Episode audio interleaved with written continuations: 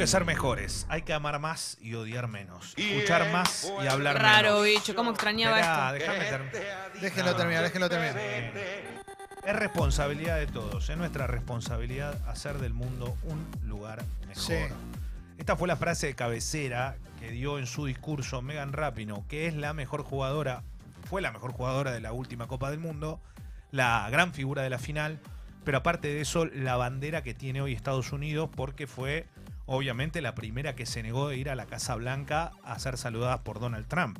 Eh, es muy bueno lo que dice, porque mediante su figura empezó a levantar la bandera. Ella dijo, no, esto no se trata solo de feminismo.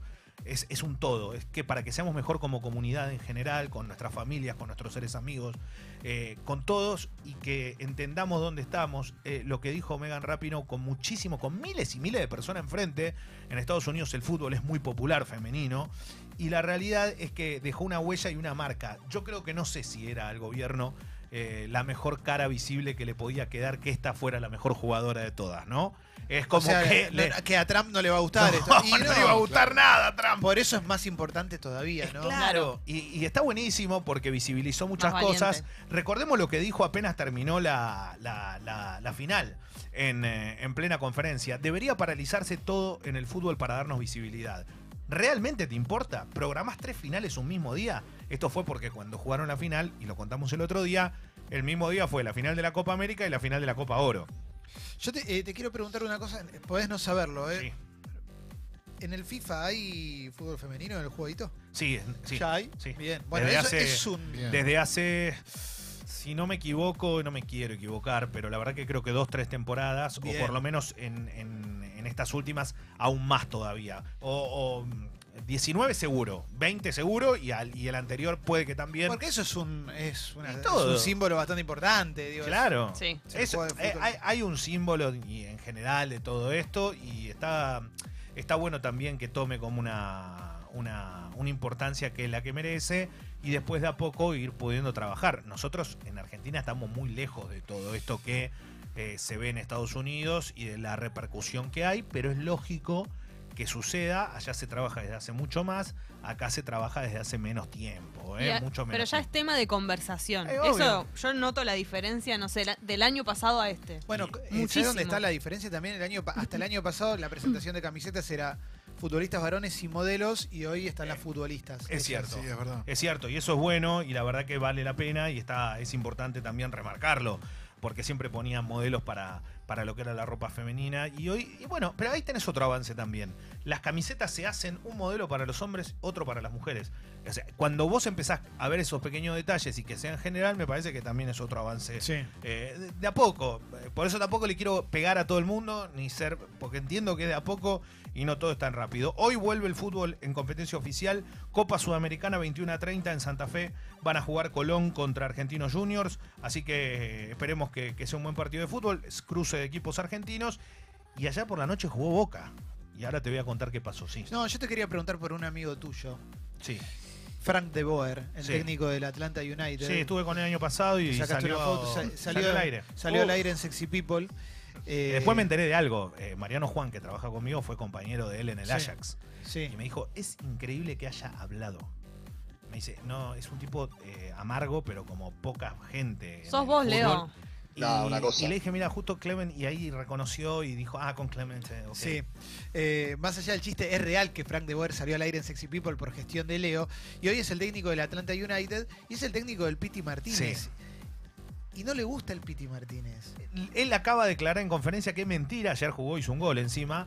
Eh, dijo, y lo tienen que tener en cuenta. Y lo van a tener en cuenta. Dijo, acá los primeros seis meses cuesta la adaptación. Le habrá costado al Piti Martínez, pero lo tenemos en cuenta para lo que viene y la va a romper. Fue medio raro todo eso. Yo creo que hay muchas ansias de que vuelva algún equipo en particular a River. River, obvio. Exacto. Y se corre de la bola también con mucha información que no es tan cierta. El Piti Martínez con River corregime si, si me quedo. No, no le había pasado al principio también que le costó un poquitito y después se convirtió en un gran Sí, ídolo. Sí, sí, sí, la gente lo ama, porque aparte, con un detalle, hizo a la gran Beto Alonso, ¿no? Jugaba los partidos contra Boca con otro Jugaba nivel. mucho mejor. Tal cual. Sí. Y eso lo te marca fuego. Calculo Bueno. para los dos lados es lo mismo, ¿no? Para Boca, para eh. River. Me gusta, me Eh, lo que sí, la Major League Soccer le pasó factura en el sentido de que no terminó yendo a la Copa América cuando uno imaginó que tal vez el Piti Martínez era recambio seguro en la selección argentina. Bueno, terminó sin poder eh, ocupar ese lugar. Igual tiene mucho por delante, es un juego bárbaro y la realidad que si está en Estados Unidos se va potenciando cada vez más la Major League Soccer. Eh, cada vez tiene más jugadores. Bueno, en la última compra de un jugador argentino, Gustavo Bou, que uno pensó que estaba en el ostracismo, eh, ha sido adquirido por un equipo de la MLS en 10 millones de dólares. Eh, mucho, eh, por Bou, que uno creía que empezaba su carrera descendente claro. y otra vez vuelve por lo menos de lo económico y a una liga competitiva. Y el que la está rompiendo toda es Brian Fernández, uno de los hermanos Fernández que había tenido problemas de adicciones, que había estado suspendido por doping, pero que volvió, volvió con todo y la verdad que en Estados Unidos la está rompiendo en el Portland, es de lo mejor que está mostrando la liga norteamericana. Eh, jugó Boca ayer en Tijuana, contra los Cholos de Tijuana. Eh, el equipo que también maneja gran parte Bragarnik, un empresario argentino, eh, y ganó el equipo mexicano y perdió Boca y dejó muchas dudas. Boca. Porque al toque aparecieron, este es el equipo que vamos a poner, y viste que empiezan los millones y Sí. los jugadores.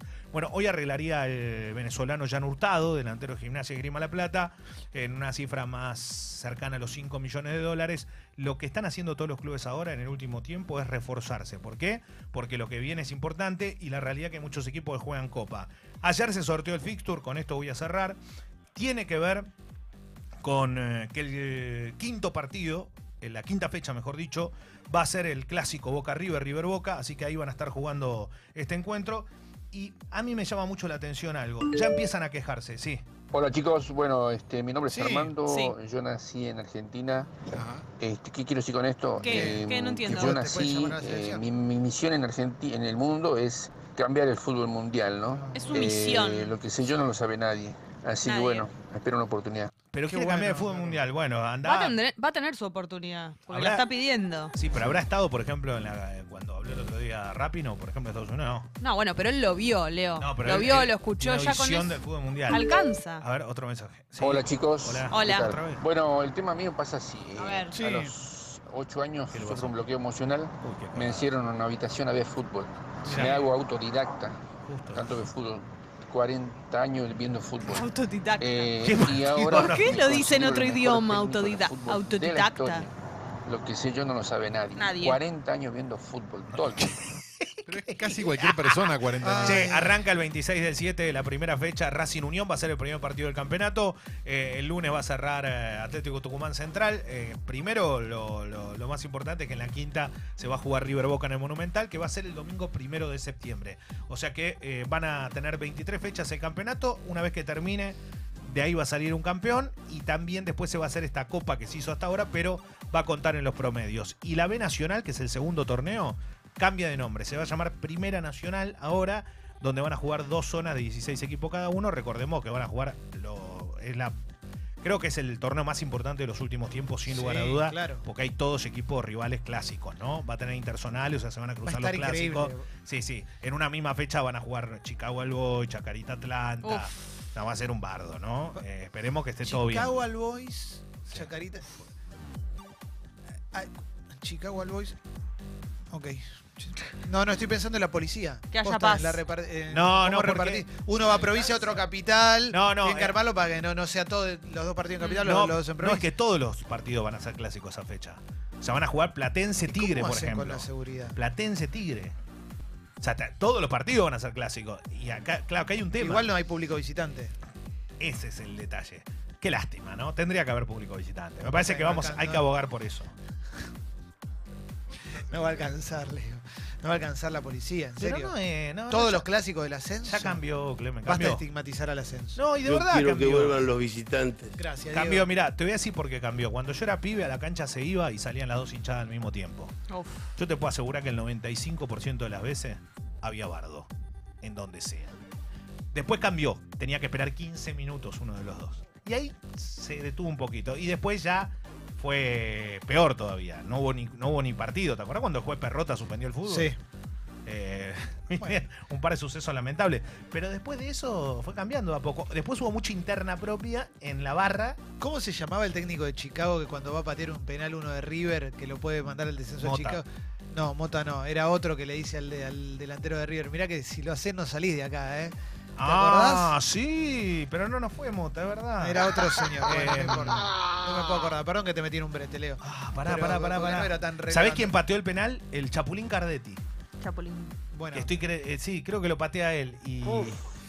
Ah, Carlos que- Ramaciotti. Carlos Ramaciotti, ahí va, capo, quería Leo. decir Ah, Carlos tengo- Ramaciotti, la memoria me cuesta, pero. sí, sí, el hermano de Eros. sí. Sí. Igual ese atraso de 15 minutos de sale una hinchada, sale la otra, hace que la, la hinchada que se quería agarrar a piñas abandone, porque 15 minutos no lo van a esperar en la puerta, ¿no? Supuestamente Claro. es como los estamos sacando.